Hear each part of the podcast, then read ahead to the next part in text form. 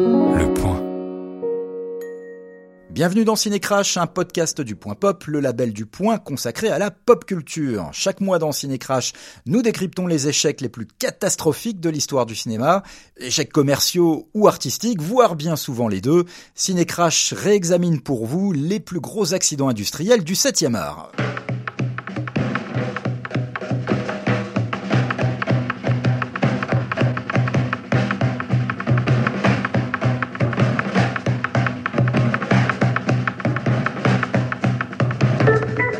Ciné Crash numéro 8, c'est parti, on remonte le temps ce mois-ci jusqu'à 1967, le 16 décembre 1967, jour de la sortie de Playtime, quatrième film de Jacques Tati après Jour de fête, Les vacances de Monsieur Hulot et Mon oncle.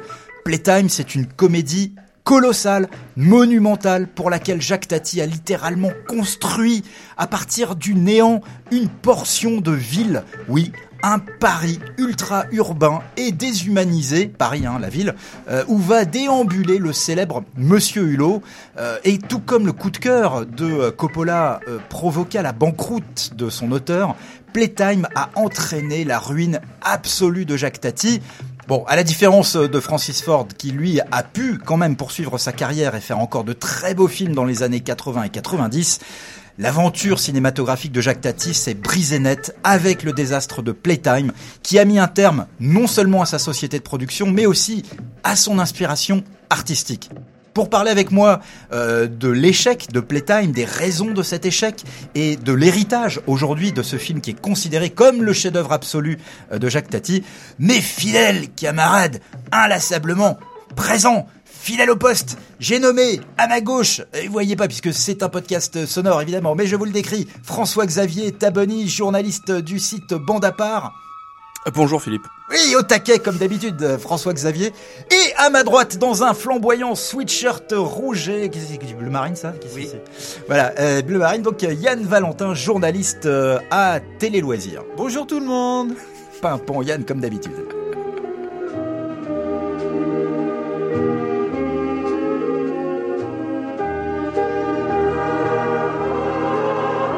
Alors, je dois dire que Playtime, euh, nous traitons de ce film à l'insistance de Yann, hein, qui est oui, voilà, je suis ultra fan de ce film. Énorme fan de Playtime. J'étais saoulé depuis le début de Cinécrash pour qu'on fasse Playtime. Et tu m'as payé euh, beaucoup d'argent pour que nous le fassions. Oui, oui, tout à fait. Ah, ok. On t'en parlera euh, un petit peu après. Euh, et Yann, donc, à ce titre, euh, puisque c'est manifestement toi le plus gros fan du film autour de cette table, c'est à toi que revient l'insigne honneur de pitcher Playtime de Jacques Tati. C'est pas si évident que ça finalement. Alors allons-y. Dans un Paris kafkaïen, des touristes américaines font une escale dans un quartier d'affaires. Quartier où Monsieur Hulot se rend à un rendez-vous avec Monsieur Giffard. Un rendez-vous qui va se transformer en course-poursuite surréaliste. Et tout ce petit monde se retrouvera le soir pour l'inauguration rocambolesque d'un restaurant. Voilà, bravo, superbe, superbe pitch de Yann. Euh, revenons un petit peu en arrière, parce que tout le monde ne sait pas forcément, parmi les gens qui nous écoutent, qui était Jacques Tati et quelle était l'importance de cet auteur dans le cinéma français au moment où il décide de faire Playtime, parce que c'est un monsieur quand même qui est né en, qui est nié, non, qui n'est pas nié, pas nié du tout, mais qui est né en 1907, euh, Jacques Tati, et qui a quand même, au moment où il réalise son premier film, Jour de fête sorti en 49. 49.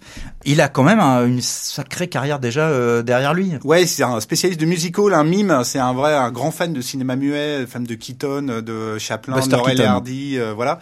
Et effectivement, il, est, il était connu dans le tout Paris et en France pour être un espèce de mime absolument génial. Et donc, et après, il a commencé a tâté un peu du court métrage, mais il ne les réalisait pas. C'était d'autres réalisateurs, dont euh, René Clément avant la bataille du ah Rail, qui a réalisé un court métrage avec Jacques Tati. Tu les as vus euh, ces courts métrages, toi Oui, oui, oui. D'ailleurs, René Clément, qui est pas le, dernier des réalisateurs et qui était plutôt quelqu'un de très contrôlant. Euh, le film a beau être réalisé par euh, par Clément, il est interprété et écrit par Tati et on sent déjà complètement la patte de Jacques Tati, son son l'univers euh, qui est à venir est déjà présent dans les courts-métrages que lui-même ne réalisait pas encore. C'est lequel qu'il a réalisé? C'est Soigne ton gauche ou Soigne ton gauche. non, c'est l'école des facteurs? Dépêchez-vous, mon vieux répété. Euh, le, le, le, leur tourne. Euh, euh, Quentin s'impatiente. C'est l'école des facteurs. Voilà, l'école des facteurs qui est le prototype de jour de fête. De jour de fête. En gros, combien de courts métrages Jacques Tati écrit et, interprète avant jour de fête Il en a fait trois ou quatre avec quelques uns pas terminés aussi parce que ouais, c'est vraiment c'est là où il tâtonne au moment du on sent découvrir le cinéma et tout, voilà. Il prépare un peu ses formules, son style, enfin tout. On voit que tout se met en place progressivement en fait. Euh, et en plus, moi, j'ai pendant que je préparais cette émission, c'est une de mes formules préférées. Je, je, je découvre qu'il a quand même eu plusieurs vies, ce, ce monsieur. Hein, et il a fait du rugby. Enfin, c'était un sportif accompli. Il était très grand, Tati. Hein, c'était un géant de 1m92, quelque chose comme ça. Euh, et donc, euh, il a une vie quand même déjà bien remplie euh, avant même son premier long métrage. Est-ce qu'on peut dire que dès Jour de fête, il, il, y a un univers Tati qui est très ah oui, complètement. C'est un film assez incroyable. En fait, il l'a tourné dans le village où il était pendant, où il s'est réfugié pendant la deuxième guerre mondiale. Et il est retourné pour euh, tourner son film. En plus, c'est un film déjà par rapport à comparé à Playtime, déjà hyper ambitieux techniquement parce qu'il a tourné avec deux caméras, une caméra en noir et blanc, une caméra en couleur, avec un procédé couleur qui a, pu être développé que en 1995. Donc c'est déjà le mec était déjà parti dans des délires technologiques euh, vraiment euh, complètement fous. Et euh, bah oui, on a déjà tout l'univers euh, vraiment super chaleureux, euh, avec un, évidemment un clin d'œil au slapstick, aux comédies, aux films muets américains délirants, et avec le côté un peu la France profonde, mais confrontée à un début de modernité. C'est ça. C'est ça qui est hyper intéressant. Le facteur, il fait sa tournée à l'américaine, super vite et n'importe comment voilà, avec, euh, on pense beaucoup à Pierre Pee Herman. Euh, il y a des gars qui sont piqués complètement sur le jour de fête. Et euh, Yann parle de, de, slapstick, mais il y a aussi quelque chose. Slapstick. Le slapstick. Il y a quelque chose de, de très propre à Tati et qui vient de l'univers du muet, c'est qu'il y a très, déjà très très peu de dialogue dans ses films, ce qui est ce qui est quelque chose aussi de, de très singulier dans la comédie française. C'est des bouts de phrases qu'on entend à chaque fois. Des bribes de, de, de choses, des, des morceaux de dialogue qui parfois n'ont même aucun sens. tu fais attention, bien ton fleur, tu, tu vas prendre dans l'univers de la comédie française qui était quand même un univers euh, très dialogué où justement les très littéral. mots, très littéral et avec beaucoup de bons mots, beaucoup de, de phrases toutes faites qu'on retient, c'est quelque chose aussi qui est extrêmement à part. Ouais, ça renforce euh, pour le coup dès que tu as un, un, dialogue que tu entends, ça a une importance hyper euh, hyper grande et ça claque dans le film. C'est vraiment euh, ouais, c'est vraiment tout un travail du son. et pour revenir, pour aller sur le film d'après, Monsieur Hulot, il y a toute une symphonie de la bagnole de Monsieur Hulot mmh. qui fait, mais vraiment, il, il a travaillé ça, mais c'est ouais, c'est une petite symphonie absolument géniale. Mais il y a un côté très expérimental à tout ça, mais qui malgré tout est très populaire en France. Avant Playtime, euh, qu'il s'agisse de Jour de fête, Les vacances de Monsieur Hulot ou Mon oncle, ce sont trois films euh, de Jacques Tati qui trouvent leur public et qui sont des grands succès populaires. Bah euh, trois, ils font autant d'entrées que La Grande Vadrouille en fait. Donc c'est oui, c'est vraiment énorme. C'est-à-dire que c'est un, c'est un, c'est une figure populaire, c'est une figure familière des, des Français et en même temps un cinéaste très ambitieux, ce qui était finalement, je pense, assez rare, parce qu'on peut dire que on sait que maintenant euh, que Gérard Horry euh, était quelqu'un de, de, très technique, de très pointilleux sur euh, sur ce qu'il faisait. de la Grande Vadrouille. De, voilà, le, le, réalisateur de la Grande Vadrouille, mais il faisait des choses qui étaient quand même beaucoup plus accessible. En fait, c'est quand même assez accessible, Tati. C'est ça qui est fort. Il y a un côté vraiment très chaleureux, très sur l'époque, euh, sur la vraiment euh, glorification de, de, des années 40, 50. Euh, et le, le, plus gros succès, c'est Jour de fête. Il a fait 7 millions d'entrées. C'est quand même énorme. Après, ça a fait 5 millions pour pour les vacances de Monsieur Hulot, 4 millions 5 pour mon oncle. Et mon oncle, c'est là où il a explosé mondialement. c'est aux États-Unis. Il aurait pu, il l'a dit, il a expliqué une fois. Il était allé, ils l'ont tous accueilli à bras ouverts. Et en fait, comme il voulait plus faire de Monsieur Hulot, il était accueilli. Il est arrivé en limousine il sortait par la porte de derrière des studios parce que les mecs, quand il leur disait qu'ils voulaient arrêter euh, Hulot, bah, ils disaient bon, on en a rien à faire de ton de, toi en fait. Alors superbe transition euh, avec euh, mon oncle qui va être vraiment le préambule qui expliquera pourquoi ensuite Tati fait Playtime. Mon oncle, qui sort en 1958, va recevoir la même année le prix du jury euh, au Festival de Cannes. Le film est adulé par les Américains. Il reçoit l'Oscar du meilleur film étranger. Euh, Tati devient une superstar euh, aux États-Unis euh, à ce moment-là. Il va là-bas, il va aux États-Unis. Ouais, complètement. Et ben c'est la genèse même carrément de Playtime. En fait, c'est en allant C'est pour ça qu'on en parle, les gens. Ouais, hein. c'est beau. Quelle transition aussi magnifique, Philippe. Quel génie. Voilà, merci. Oh Est-ce qu'on voilà, on va on arrête. Merci. Voilà et Clément petit petit petit jingle pour souligner le génie. Merci. Peut-être une musique un peu lyrique, tu vois, quelque chose voilà. Ah, c'est très bien ça. Des petites étoiles. Reprenons mon. Oui, donc et c'est en allant d'aéroport en aéroport qu'il a eu l'idée euh, quelque part que l'idée de Playtime a germé euh, dans son petit cerveau de génie. Est-ce que c'est pas en voyant New York aussi euh, lors d'un voyage Oh probablement, mais c'est vraiment les aéroports parce que t'avais aussi en France, t'as Orly, en, en découvrant Orly le côté complètement fou, ou même là, un aéroport suédois, l'aéroport de Stockholm aussi. À un moment, il voulait tourner dans l'aéroport de Stockholm. Et c'est vraiment, c'est ce sont ces architectures là qui l'ont vraiment inspiré pour Playtime. C'était une phrase très très compliquée à dire. Bah, c'est vrai que Playtime euh, commence par une longue séquence, euh, parce que le film, en fait, c'est une succession de séquences. Euh, c'est six tableaux. voilà. Et le premier d'entre eux, se déroule dans un aéroport et une vie avec une vision très particulière de l'aéroport.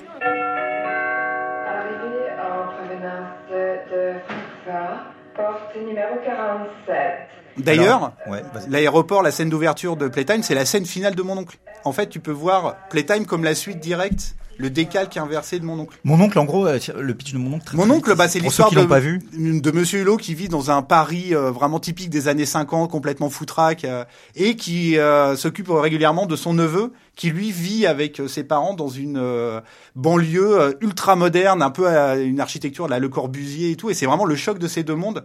Paris traditionnel, un peu de carte postale, et c'est pour ça que ça cartonnait aux États-Unis, eh et ben qui est confronté à la modernité, qui était aussi aux États-Unis. Donc c'est aussi pour ça que ce film a autant cartonné et qu'il a parlé à tellement de monde, même encore maintenant. Moi, j'ai découvert ce film, c'est le premier film de Tati que j'ai découvert. C'est merveilleux, même encore maintenant. C'est absolument. Il passe encore régulièrement à la télé. Hein. Je crois c'est un film génial. qui passe le plus souvent à la télé. Et donc, euh, ouais, c'est marrant parce que euh, Playtime commence où mon oncle se termine en fait.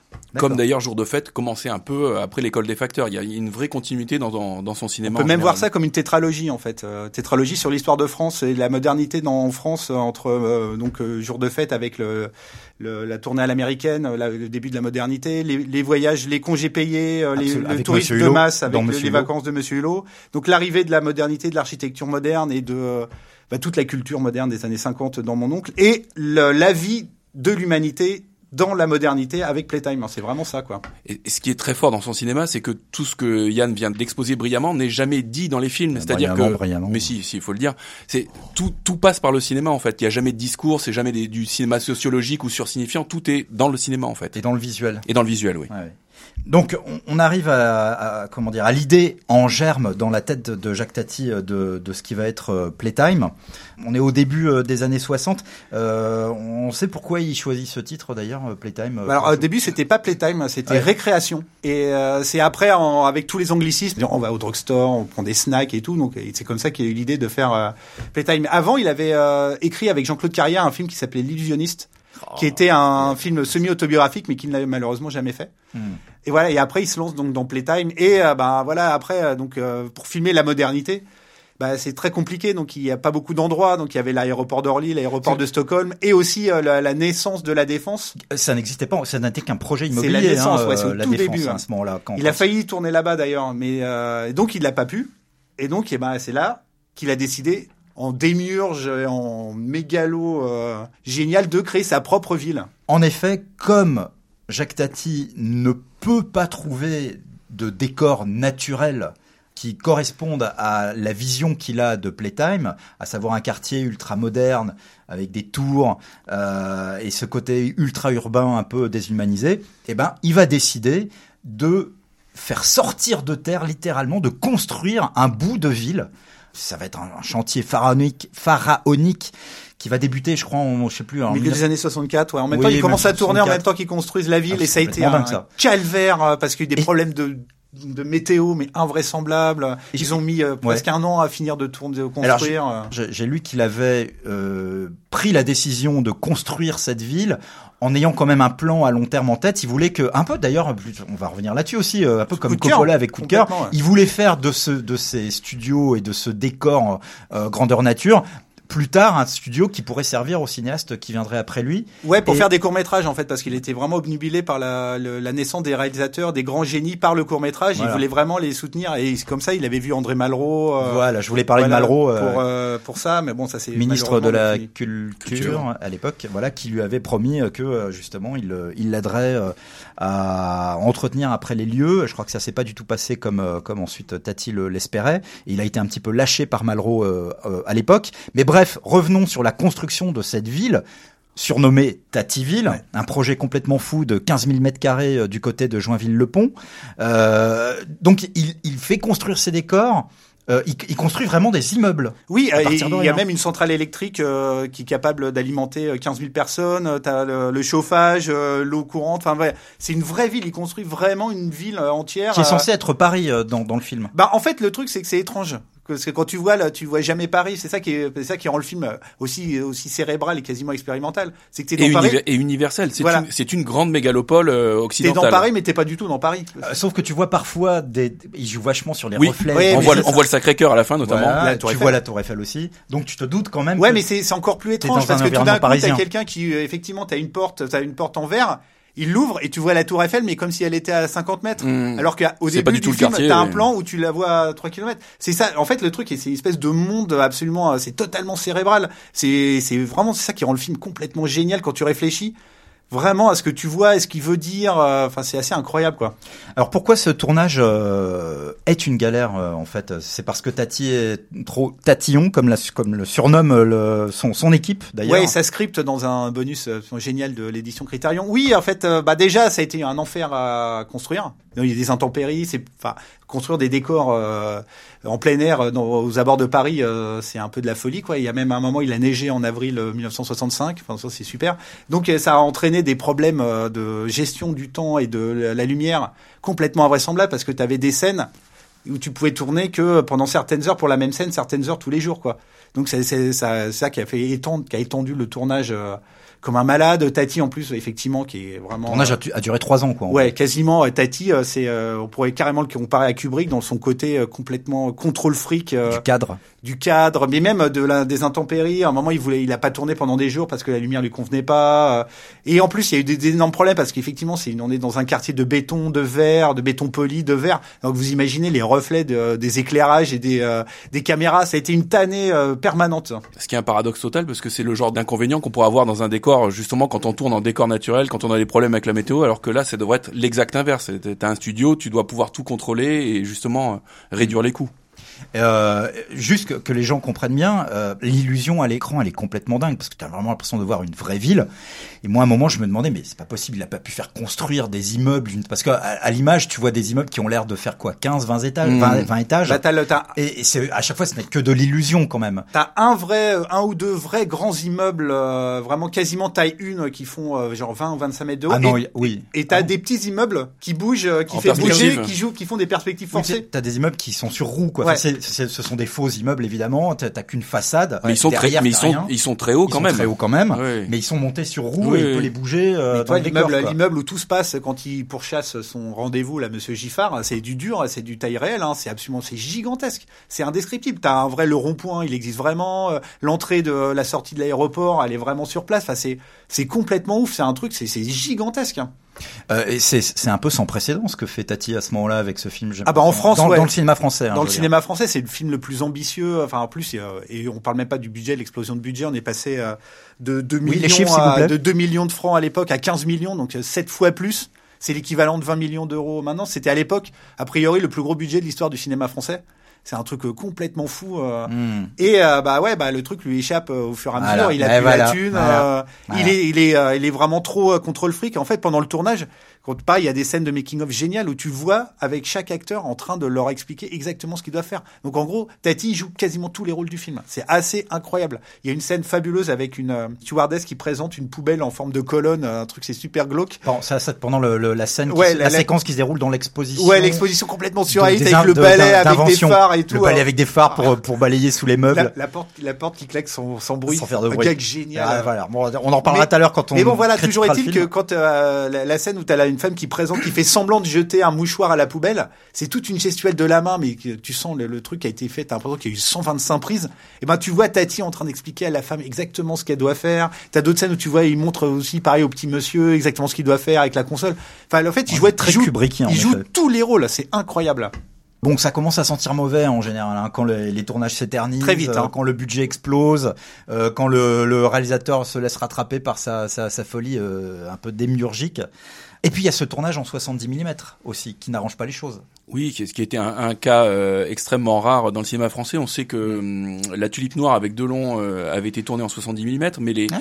les productions françaises euh, dans le genre sont très rares. Et de toute façon, pour le pour le grand public, le 70 mm, c'était fait pour tourner 2001, euh, pour tourner des, des, des, chevauchées spectaculaires, pour filmer des grands espaces. Attention, pas du 2001 n'existe pas encore. 2001 n'existe pas encore. Vrai, On m'apprend dans l'oreillette.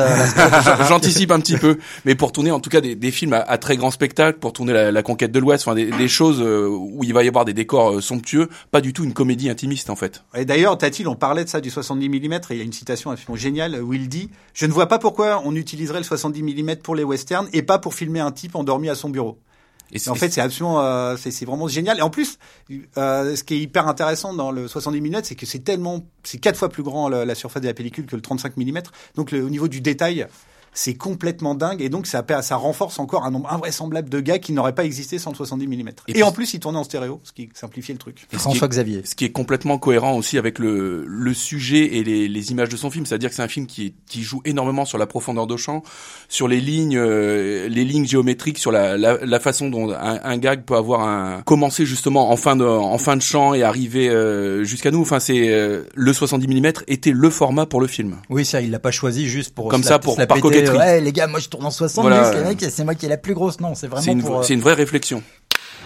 Je crois que je fais que mon métier. Je mets le film euh, avant ma vie privée et avant mon confort personnel. Or que bien souvent, pour être tranquille, on signe rapidement d'autres films pour changer de voiture ou de salle de bain. Le tournage s'éternise tellement à cause de la maniaquerie de Jacques Tati, surnommé encore une fois Tatillon par son équipe. Ce tournage s'éternise tellement que Tati va devoir couper dans son scénario. Ah oui, euh, parce qu'à la base, en fait, le film, il voulait le faire durer trois heures. Mais bon, au bout d'un moment, il avait tellement de retard, il a hypothéqué sa maison, il a, il, a vendu les droits de ses films. Coppola, Coppola, Coppola style, avant Coppola. Le truc est incroyable, c'est que dans les 30 pages, il a, donc il a déchiré 30 pages de son scénario et dans les 30 en plein tournage. Ouais, ouais, parce qu'il se rendait compte qu'il arriverait jamais à terminer, euh, à faire son film en trois heures. Et il y avait une fin complètement incroyable où, où il voulait faire sortir les personnages du film dans la salle et faire des projeter des ombres dans la salle de cinéma. Et il avait commencé à découvrir à euh, trouver des, des, sociétés pour faire ça et tout. Et donc il a dû abandonner. Enfin c'était déjà vous imaginez t'as l'impression d'être dans matinée euh, dans Paris Panique sur Florida Beach. Complètement ouais. avec William les trucs à la William Castle ou à Laurence Woosley quoi. Toi c'est assez incroyable. Donc il a dû abandonner ça. Et c'est vraiment une tragédie euh, aussi. Et donc le film, à la fin, le premier montage dure deux heures et demie, alors que le film aurait dû euh, durer trois heures. Il est avec cette démesure, Jacques Tati complètement en plus, euh, quand même à contretemps de la nouvelle vague du cinéma français, qui formellement et même dans ses thématiques n'a rien à voir avec un film comme Playtime. Oui, si on veut synthétiser un peu, la nouvelle vague, c'est quand même, on prend nos caméras, on descend dans la rue, on, on, filme le réel, on filme en 16 mm comme Romer, on filme des, des histoires intimistes, même si on peut dire que d'une certaine manière, Playtime mais une histoire intimiste. Et euh, oui, formellement, ça n'a rien à voir, mais Tati, c'est un, c'est un cinéaste univers comme euh, comme Robert Bresson, comme Jean-Pierre Melville, c'est-à-dire que ce sont des singularités totales dans le dans le cinéma français. C'est à la fois des vedettes, c'était des noms connus, et en même temps des auteurs euh, extrêmement singuliers. Ouais, alors que Melville, lui, c'est vraiment le parrain de la nouvelle vague. Hein. Oui. Malgré toutes ces galères et les retards et l'obsession euh, par Tati euh, de, du moindre détail, euh, les dépassements de budget, etc., etc. Bon, malgré tout cela, le film évidemment finit par sortir euh, après une phase de montage euh, assez compliquée. Euh, tu l'as dit tout à l'heure, Yann, pour Tati, hein, qui va couper, couper, couper encore. Dans, ouais, dans plus film. le film est quasiment post synchronisé en entier, donc pareil, neuf mois de post synchro. Enfin bon, c'est de la folie furieuse quoi. Donc après une fin de tournage au 15 septembre 1967, le film sort en décembre 1967 avec une un entracte D'ailleurs, au grand désespoir de. Il y a une première, il y a une la, première a lieu. Enfin, c'est C'est à l'Empire en fait. La première exclusivité dans un cinéma qui s'appelle l'Empire, ça devait être un grand truc. Euh, mais c'est pas le théâtre de l'Empire, je pense. C'est hein, c'est possible, je connais euh, pas. Et donc à la base, il y avait, euh, il y avait un entracte au grand désespoir de Tati et cette première version de 2h30, elle va pas durer très longtemps parce qu'après pour la deuxième exclusivité, Tati va déjà couper le film. Parce qu'ils sent que le ouais, la réception il y a, un pas problème terrible, et tout. hein. Mais même déjà, je crois que l'entracte, ça, il en voulait pas, donc il, le film a été réduit Ça a à deux. le rythme du film. a deux- il est réduit à deux heures et quart et même avec ça en deuxième exclusivité, le film ne marchera pas. Ne- Alors ne marchera pas. Il fait combien d'entrées au box-office à l'époque? Un million deux cent mille euh, entrées, ce qui est vraiment pas mal, mais pas non plus énorme pour euh, du Tati quoi. Bah, quand on regarde le, j'ai regardé le, le box-office de cette année-là, il y a, euh, je sais plus, il y a une trentaine de films qui sont au-dessus de lui quand même. hein. C'est-à-dire que c'est pas le box-office français euh, tel qu'on le connaît aujourd'hui. Un million deux cent mille entrées aujourd'hui, c'est bien, c'est même très bien. Pour un film à l'époque, il est vraiment tout en bas du classement des millionnaires. En fait, il y a, il y a des films qui font 4, 5, 6, 7, 8 millions d'entrées. Euh, lui, on est très loin. Et puis surtout, Sachant qu'il a coûté très très Voilà. cher. Ouais, son budget, il a 15 millions de francs à l'époque. En fait, il espérait le marché américain. Et malheureusement, il n'y a aucun distributeur n'a voulu du film. Et là, ça a vraiment signé la, la fin. Mais c'est quand même incroyable. Les Américains l'ont porté au nu quelques années plus tôt avec Mon oncle. Oscar du meilleur film étranger. Euh, visite triomphale de Tati aux États-Unis. Euh, il, il, fera même d'ailleurs la connaissance là-bas de son idole Buster Keaton. Euh, et puis donc Playtime, euh, les Américains n'en veulent pas quoi. Bah oui, mais c'est pour ça, bah, c'est la grande raison, mais même qui fait que le film n'a pas super bien marché en France, c'est que tout le monde voulait revoir Monsieur Hulot et Tati voulait pas. En fait, à la base, Tati voulait pas mettre Monsieur Hulot dans Playtime. Alors tu me fournis la superbe transition vers le pourquoi de l'échec musique triomphale, s'il vous plaît, Quentin, la, la régie. Pourquoi Playtime se heurte à une relative indifférence du public Bah, il y a plusieurs raisons, mais la vraie grande raison, c'est Monsieur Hulot. Qui n'est, pas là ou peu là. Quasiment pas. En fait, tout le monde, mais les Américains, ils attendaient tous, ils étaient prêts à lui signer un chèque en blanc pour faire euh, Monsieur Hulot fait du ski, Monsieur Hulot chez les nudistes, euh, voilà, Monsieur Hulot et les extraterrestres. Lui, il voulait plus. Il voulait vraiment devenir un vrai auteur et tout. Donc, pour euh, ce que je disais tout à l'heure, à la base Playtime, il n'y avait pas Monsieur Hulot. Il a décidé de le mettre dedans pour réussir à avoir les fonds pour pouvoir lancer le film.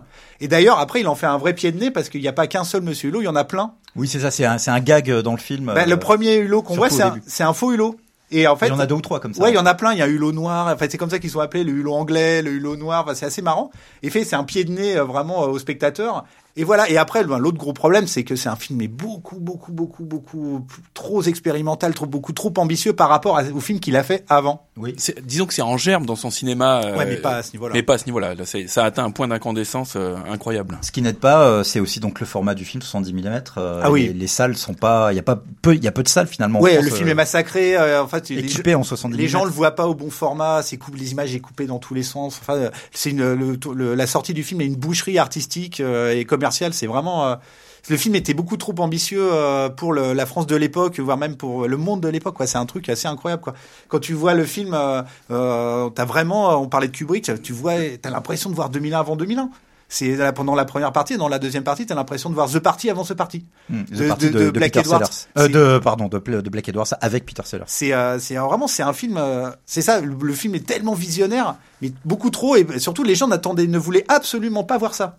Playtime est donc un échec, euh, en tout cas un relatif échec en France, euh, mais qui, au vu de son euh, budget astronomique, va être fatal aux, finances de Jacques Tati, fatal à sa société, fatal à son inspiration. Enfin, il, va être vraiment fauché en plein élan, Jacques Tati. Ah ouais, mais c'est une tragédie artistique complète. En fait, il perd carrément les droits de ses films. Il a mis des Pour années. rembourser ses dettes. Ouais, pour rembourser ses dettes, il perd sa maison de famille à Saint-Germain-en-Laye qu'il avait hypothéqué pour faire le film. Et effectivement, euh, artistiquement, euh, c'est super dur. Et surtout, il est totalement abandonné par le, cinéma français parce qu'après, effectivement, il va refaire deux films qui sont Trafic et Parade. Mais Trafic, c'est une production hollandaise et Parade, c'est une production suédoise. Et puis Parade, c'est quasiment un film pour la télévision en fait. Oui, c'est un, film pour la télé, mais il y a plus en France, plus personne ne veut hmm. Tati alors que ce mec est vraiment un génie invraisemblable.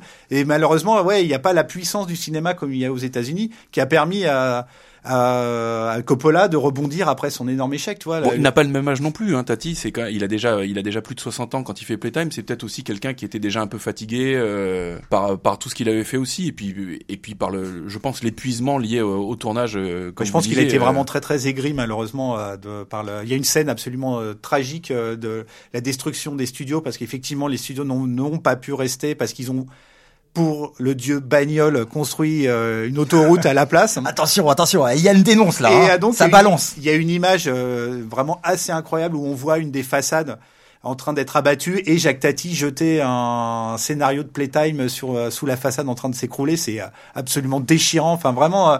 je pense que et à la place de ces studios aujourd'hui, c'est quoi? C'est il y a des échangeurs d'autoroute, ouais, je crois. C'est des hein. échangeurs d'autoroute. Ouais, c'est du côté la 4. C'est trafic, quoi.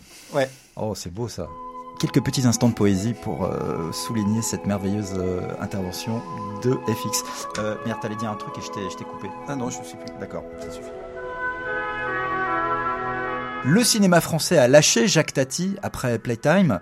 Euh, Jacques Tati a connu ensuite vraiment des années très difficiles, très douloureuses pour lui en ce début des années 70, en cette première moitié des années 70. Malgré tout, il aura quand même euh, l'honneur de recevoir un César pour l'ensemble de sa carrière en 1977. Maigre consolation, et on l'entend à la voix de Tati dans cette interview qu'il va donner la même année à la télévision suisse et où il évoque l'échec de Playtime et, ses conséquences pour sa carrière. Vous savez, moi j'ai eu la chance de pouvoir faire les films que j'avais envie de faire. Bon, que j'ai eu des problèmes, alors nous allons rentrer dans un bilan euh, difficile d'avoir fait un film trop cher, qui s'est mal orienté, si vous voulez, parce que en fait ce que j'ai essayé de faire, les spectateurs ne s'y attendaient pas. Mais vous ne trouvez pas quand même euh, injuste qu'à partir d'un film que vous qualifiez de trop cher, qui n'a peut-être pas eu le succès commercial espéré, que Jacques Tati ne puisse plus tourner euh, pendant des années? C'est quand même une loi euh, draconienne du cinéma et injuste en ce qui vous concerne vous, parce que vous avez fait des films à succès avant. Oui, mais n'est-ce pas plus grave? Aujourd'hui, je parle en France et même ici sûrement, qu'une nouvelle génération n'ait pas le droit de s'exprimer et que les directeurs de salles, les distributeurs, aient supprimé le court métrage c'est quand même c'est beaucoup plus grave que si Tati est obligé d'attendre que financièrement son histoire s'arrange. Bon. Voilà, c'est un bon, c'est un extrait assez déchirant, euh, je trouve. Euh, on sent un peu vraiment toute la, ouais, un, presque que de la détresse dans, dans la voix de Tati et le fait qu'il dit qu'il sent qu'il est un petit peu perdu lui-même euh, définitivement, quoi. Ouais, mais en même temps, il parle. Euh, son truc, c'est vraiment. Il est toujours sur les courts métrages. Oui, sur et, on sent et, sur, et, sur, la jeunesse aussi, sur le fait que voilà, c'est comment découvrir de nouveaux talents. Enfin, il y a, il y a un mélange des deux, mais c'est on il y a quand même le côté des abusés qui prime, c'est clair. Et il avait quand même encore un projet de film de long métrage qui s'appelait Confusion. Ouais, qu'il a, il a terminé le scénario avant, euh, malheureusement, avant de décéder, mais il a mis un point d'honneur à terminer ce scénario. Hein. Alors, euh, Jacques Tati meurt en 1982 à l'âge de 75 ans. Euh, avant d'avoir pu en effet réaliser ce projet, il meurt euh, dans bon la pauvreté peut-être pas, mais mais certainement pas dans la situation artistique et financière qui aurait pu ou dû être la sienne. Revenons quand même sur Playtime, qui va mettre plusieurs années à être réhabilité. Très longtemps. Très longtemps. C'est en 2002 hein. vraiment. Où il, y a la, il, y a, il y a déjà une ressortie en 1978. Où là, euh, on arrive à, un autre problème du film, de durée du film, c'est que les exploitants exigeaient que le film fasse moins de deux heures pour avoir une séance en plus. Donc Tati a dû encore couper dans son premier montage pour atteindre moins de deux heures. Et euh, au, milieu des années 90, euh, la famille, c'est à l'initiative de Jérôme Deschamps, mais avant et, de la propre fille de Jacques Tati. Oui, de Tati chef. Ils vont, euh, bah, le film va être restauré et sortir en 2002 euh, dans une en 70 mm en essayant avec aussi François Ed euh, qui va diriger la restauration, de retrouver le montage original qu'ils n'arriveront jamais à retrouver parce que le montage de 2002 dure 2h04. Ils n'arriveront jamais à retrouver le montage de 2h15 qui existe dans des copies absolument atroces et tout. Donc c'était trop compliqué à, à restaurer en entier. François Ed, donc qui est le co-auteur avec Stéphane Goudet d'un livre la même année 2000, qui sort en 2002 consacré à Playtime, euh, publié aux éditions des Cahiers du cinéma, où il raconte vraiment toute l'aventure de Playtime. Hein, c'est un livre euh, absolument euh, passionnant où il, où révèle beaucoup beaucoup de choses sur euh, le making of de Playtime.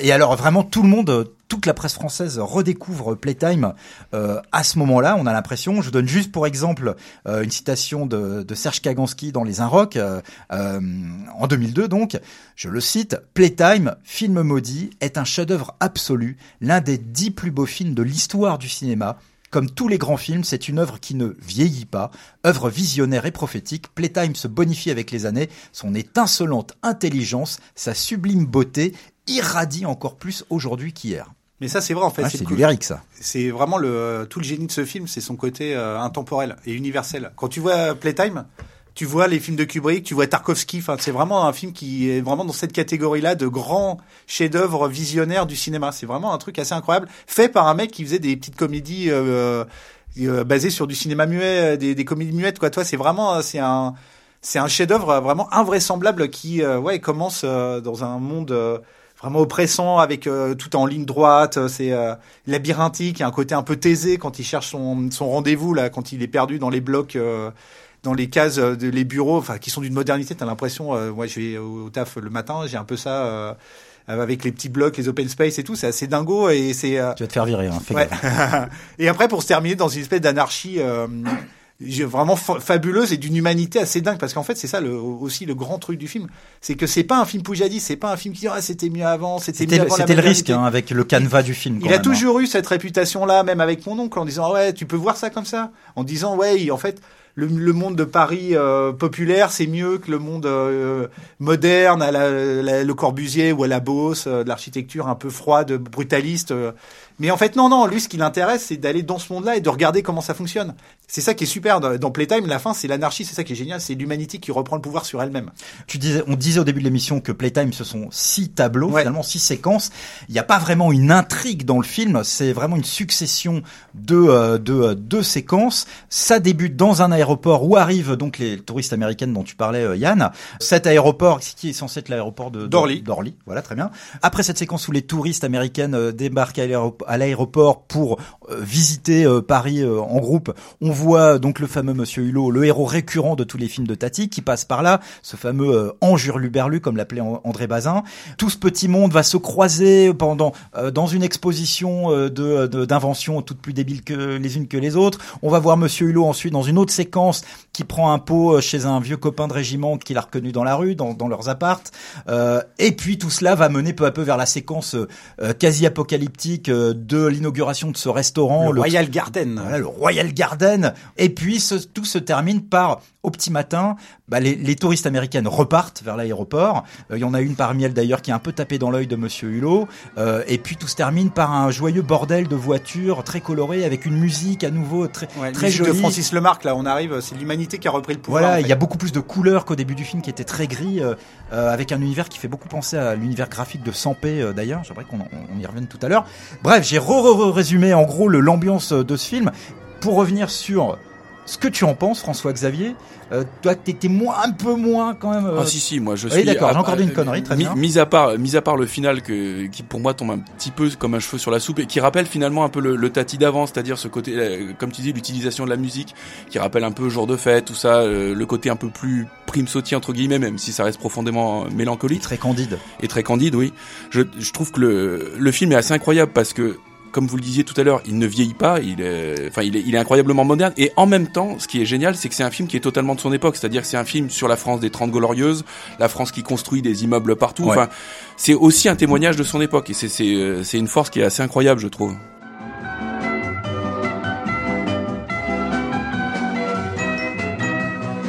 J'enfonce une porte ouverte, mais techniquement, c'est quand même incroyable de voir à quel point Tati, grâce aux 70 mm et à son propre côté euh, visionnaire euh, du cadre, comment il joue avec la profondeur de champ. Sans arrêt, les, oui. les fans du film disent qu'en effet, on peut voir, euh, on peut revoir 5 fois, 10 fois, 20 fois ce film et continuer à découvrir des détails. Ouais, c'est aussi la malédiction du film. C'est qu'en fait, le film, faut le voir en 70 mm dans un cinéma avec un écran géant. Quand tu regardes à la télé, tu perds le génie de ce film en fait. En regardant la télé, j'ai trouvé ça pas mal. Je suis allé le revoir en 2014 là quand ils avaient ressorti en, en salle, ouais. en salle avec une nouvelle copie 4K de malade. J'étais allé voir au cinéma des cinéastes, qui est un super cinéma place de Clichy la salle, la salle 1 avec grand écran et c'était une révélation. J'avais l'impression de voir 2001. Hein. C'était le truc, t'en vois partout et tu vois tous les gags, tu découvres des trucs invraisemblables. Dans la, il y a même un gag qui a, t'as l'impression qui a été repris par. Euh, y a-t-il un pilote dans l'avion avec le l'aileron de l'avion qui passe comme un aileron de requin? Enfin, tu vois, il y a des, il y a des silhouettes de, Mais y a tellement de figurants voilà, Il y a tellement de personnages Oh. au premier, au deuxième, au troisième, au quatrième plan, et, et puis tout ça, ce sont des chorégraphies qui sont ré- réglées au millimètre Ouais. près. Des Euh, éléments de décor aussi, les, les- les portraits qu'on croise. Enfin, il y a plein de choses. Effectivement, on peut le voir. Je sais plus qui disait. C'est pas le nombre de, de fois qui compte, c'est aussi la distance à, laquelle on voit le film. Quoi. Il y a vraiment euh, tout un jeu. Encore une fois, j'insiste, mais sur la, la profondeur qui est extrêmement important. Et c'est d'autant plus euh, un tour de force que c'est vraiment un monde de béton et de verre où il n'y a pas plus euh, pas plus de matière qui réfléchit le plus que ça quoi. Donc ça a été un calvaire de tournage. Il y a vraiment des gags entiers où le, le- les glaces ne reflètent pas et reflètent en même temps. Enfin vraiment à une seconde près, euh, t'ouvres une porte, effectivement t'as le reflet de monument, tu la refermes, t'as des gens qui rentrent dedans parce qu'ils ont pas l'impression qu'il y a une glace. Enfin c'est un truc absolument incroyable quoi.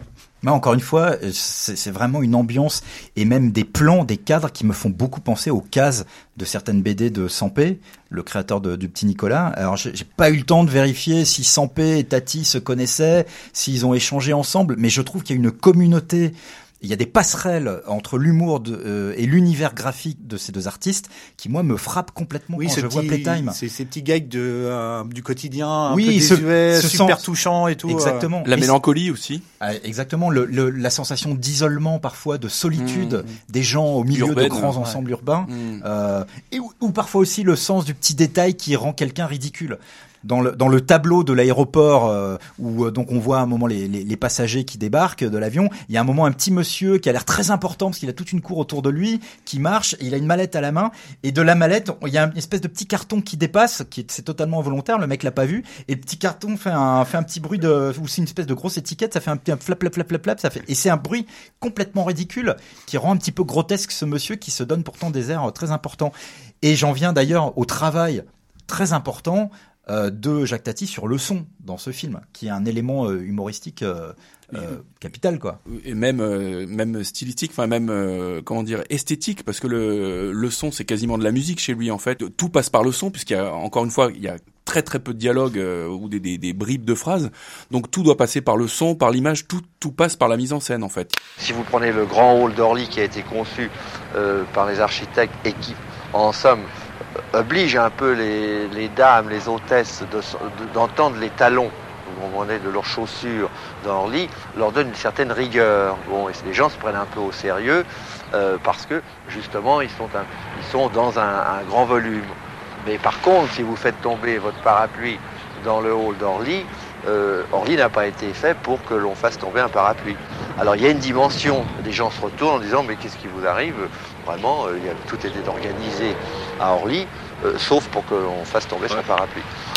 Tu parlais de, de Sampé, euh, Sampé, il y, a le, il, y a le, il y a le génie du dessin, du trait, mais il y a toujours la petite phrase en dessous qui nous explique ou qui met un contrepoint à ce qu'on voit, alors que chez Tati, il y a pas, enfin, il y a pas besoin de phrase. Il y a tout passe par l'image. C'est du cinéma pur, comme l'était le cinéma muet qu'il admirait, c'est-à-dire le cinéma de Chaplin, le cinéma de Keaton. Enfin, c'est c'est du cinéma. On peut aller même sur Métropolis, hein, pardon. Euh, quand tu vois le film, tu as l'impression de voir les grands films sur les grandes mmh. cités utopiques, euh, Métropolis, voire même euh, Alphaville euh, de Godard, de Godard quand la, la, scène super connue de euh, Lemmy Cochon qui ouvre les portes dans le couloir, t'as l'impression que c'est Monsieur Hulot qui cherche euh, son rendez-vous dans dans un univers totalement désinhumanisé. Ouais, et mais mais la, différence c'est que Tati lui, il est vraiment son truc, c'est je reviens là-dessus parce que c'est ça que je trouve absolument génial dans le film, c'est l'humain qui construit lui-même ses cités auto-concentrationnaires et en même temps c'est l'humain lui-même qui les saborde c'est le, le, génie humain, mais à la fois la médiocrité, mais la médiocrité géniale. C'est-à-dire que c'est l'autodestruction de son propre emprisonnement. C'est vraiment ça la, la scène du euh, du Royal Garden, c'est que c'est c'est un foutoir invraisemblable. C'est vraiment l'humain qui reprend le pouvoir. En plus sur le un monde qui est aussi super rigide, qui est le monde de, de la restauration qui est vraiment aussi un truc super calibré et tout. Ouais, j'aime tout part en vrille. Ouais, j'aime bien d'ailleurs dans cette séquence. Alors là, c'est là, c'est le clou du film moi qui a fini par un peu me saouler d'ailleurs parce que je trouve que la séquence est, est beaucoup trop euh, non ça n'en finit pas quoi c'est beaucoup trop long. Donc c'est une séquence l'inauguration d'un restaurant qui s'appelle le Royal Garden euh, qui va peu à peu euh, en fait le, le restaurant n'est pas complètement achevé au moment où les premiers clients arrivent pour l'inauguration. Et puis le décor va peu à peu tomber que tout va partir en vrille alors qu'en même temps il y a un orchestre qui joue, les gens se mettent à danser. Enfin, ça part complètement euh, en, sucette et toute la, tout l'univers bien agencé, bien cadré, euh, très euh, droit de ligne, très contrôlé de tout le film. T'as l'impression que Tati fait exploser tout ça dans cette séquence. c'est l'anarchie, c'est l'anarchie, c'est l'arrivée de l'anarchie, mais la, la belle anarchie, c'est vraiment c'est l'humain qui se réapproprie un truc déshumanisé. Et effectivement, le truc est super, c'est que effectivement le truc est pas fini. Donc euh, il planque les ouvriers. Il y a aussi en fait. Ah oui. Il y a aussi il y a, une critique sociale. Il y a une critique sociale, hein. voire même raciale, parce que t'as un noir qui arrive, qui est refoulé, et en fait c'est le musicien. Ah ouais, venez, venez. Et il y a quand même des petites piques. Et pareil, les ouvriers, les ouvriers, les ouvracs qui se passe leur temps, qui passe derrière tout le monde, euh, planqué avec euh, pour remettre les, les dalles qui sont partis.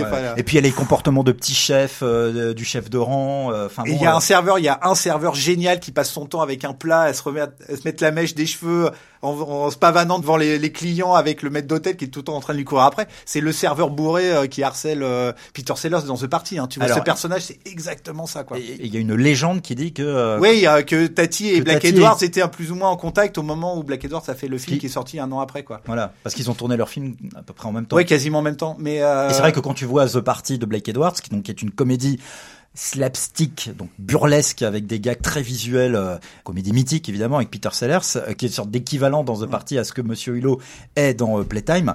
Il y a des, enfin voilà, il y a des, il y a des ressemblances ah, assez, très, très, très fortes. C'est obligé, il l'a forcément vu. Troublantes. La, la, la, console électronique. Ah oui, c'est quoi la console électronique Il y, y, a une console aussi dans la console qu'on voit au début de, de Playtime avec avec ses petits boutons, ouais, le petits boutons rouges là, voilà, le petit tableau. Des éclairages dans l'immeuble. On voit on voit la même chose avec Peter Sellers euh, dans la fameuse scène du Birdie Nam où il joue avec le, Ah, l'équaliseur, puis euh, où, d'ailleurs où il commence à créer le chaos en appuyant un peu n'importe comment sur les boutons et en déréglant l'univers très organisé de, de, la maison. Donc oui, les, les, films, les films se ressemblent.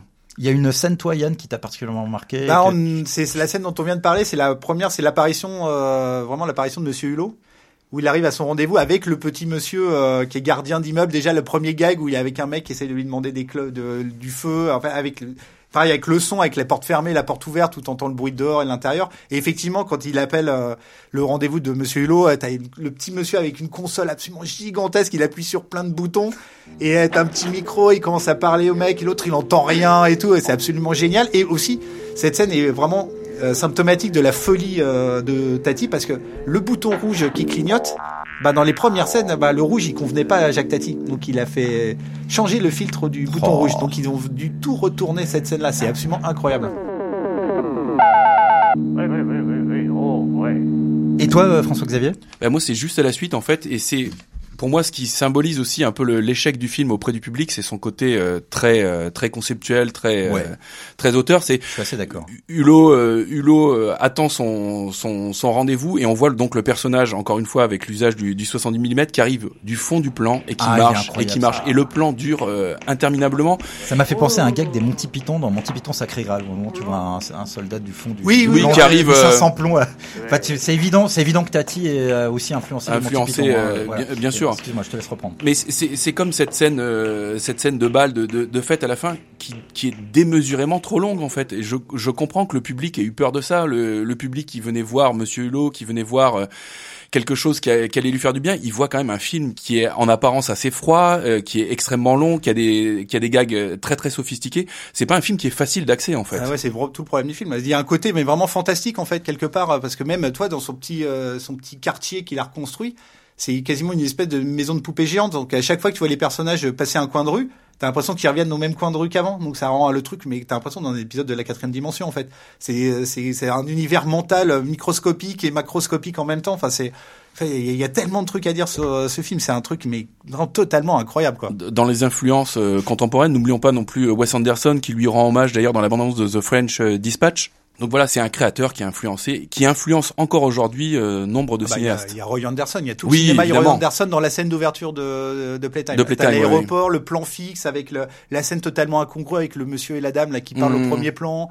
Et avec euh, le- l'espèce de noir et blanc en couleur aussi, euh, des, images- des couleurs totalement délavées. Très Enfin, grise, vraiment, oui, oui, oui. c'est- tout son cinéma euh, vient de Jacques Tati. T'as Ella, Suleiman aussi, Mhm. qui euh, vraiment avec son, son personnage un peu lunaire. Le réalisateur euh, palestinien. Ouais, son dernier film euh, absolument magnifique là-dessus. Il y a des euh, vraiment, si tu penses tellement à Tati, il regarde, c'est un mec qui regarde le monde avec quand même des yeux.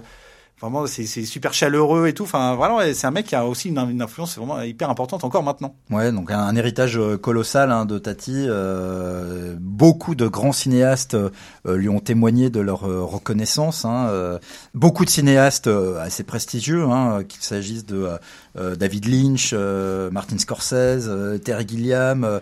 Euh, bon, les Monty Python en général, euh, il y a une, évident, une, une influence évidente du cinéma de Tati sur euh, celui des, des Monty Python. Même Bertolucci a tiré son chapeau à, à Tati. Donc bref, il y a certainement des tas de noms que j'oublie. Et puis il y a eu François Truffaut d'ailleurs. Euh, de son vivant, hein, qui, a- Oui, qui lui, qui, s'il il n'avait pas beaucoup aimé, donc euh, je sais plus. lequel. Jour de, f- jour, euh, jour de fête. Et, En revanche, Playtime. et, et pour, pour lui, Playtime, un, un film totalement singulier, qui est, qui est totalement un film quasiment extraterrestre dans, dans le cinéma français de l'époque.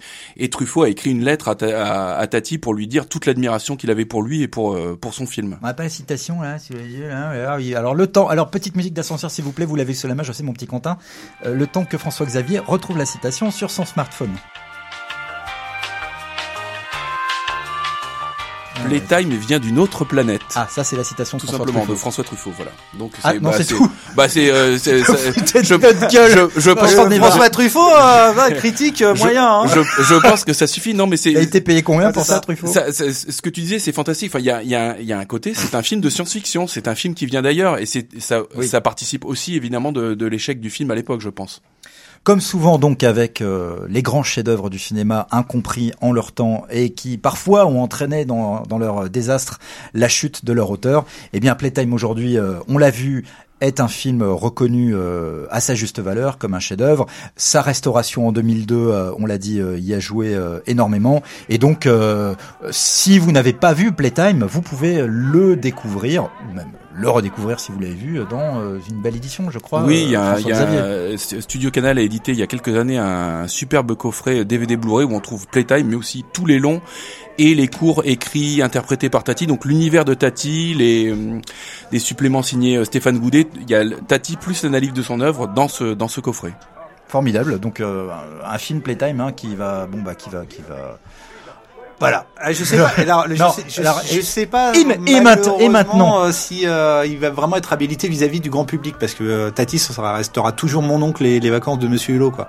Ouais. Playtime, tu peux dire que c'est un chef-d'œuvre, un des plus grands films de l'histoire du cinéma français, voire même un des plus grands films de l'histoire euh, du cinéma mondial, mais ça reste un film dans une catégorie vraiment de grands films d'auteur, un peu difficile d'accès quand même. Non mais bien sûr, mais c'est vrai que si t'arrêtes les gens dans la rue, euh, tout le monde connaît les vacances de Monsieur Hulot, euh, Playtime, euh, personne sait, euh, les gens savent même pas ce que si c'est un film de Tati d'ailleurs, hein, je pense. Hein. Pour preuve, Monsieur Hulot, mon oncle, euh, au jour de fête passe à la télé, mais Playtime très très peu. Ouais, c'est vrai. Bah alors on espère que grâce au retentissement euh, mondial euh, de Cinécrash, euh, désormais les chaînes seront un petit peu plus motivées pour diffuser plus souvent Playtime. Ouais, le dimanche soir sur TF1. On y croit avec euh, 14 coupures publicitaires. On espère que ce Ciné Crash numéro 8 vous aura appris beaucoup de choses sur Playtime, vous aura donné envie de le découvrir ou le redécouvrir. Je remercie mes camarades François-Xavier et Yann. Merci. Merci à toi. Voilà, euh, c'est, tu vois, c'était pimpant, c'était euh, musical, c'était comme une fin de euh, de Playtime de Tati. On lance la musique en même temps, euh, Quentin, euh, cette jolie musique qui nous donne qui nous donne foi dans le- le- l'existence humaine. Et, euh, je n'ai aucun talent pour l'improvisation et je vous dis au prochain Ciné Crash. Merci, merci, Merci, au revoir. merci. À bientôt. Le pop c'est attendez, non non, on n'est pas encore parti parce que parce que François Xavier avait quand même un truc à dire qu'il avait complètement oublié de dire pendant l'émission. Quelque chose d'extrêmement important. Oui, euh, c'est une dans- vraie info. Dans la, dans la figuration du film non crédité, un, un célèbre homme politique, Patrick Balkany, euh, joue un des danseurs de la, dans la scène de bal, et je dois dire qu'il danse Au très, restaurant, très, au au, Royal au- Garden. au- au Royal Garden, et je dois dire qu'il danse très très bien.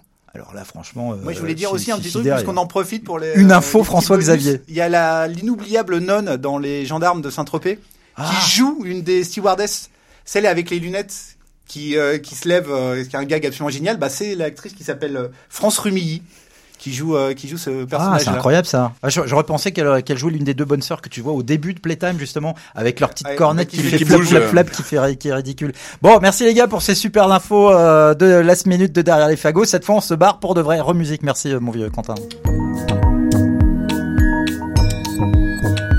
Cinécrash est un podcast du Point Pop, le label du Point consacré à la pop culture.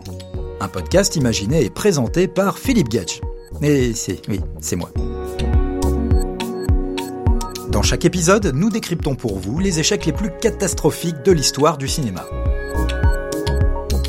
Retrouvez tous les épisodes de Cinécrash et l'ensemble des podcasts du Point sur Apple Podcast, Google Podcast, Deezer, Spotify ou votre application de podcast préférée. Thank you.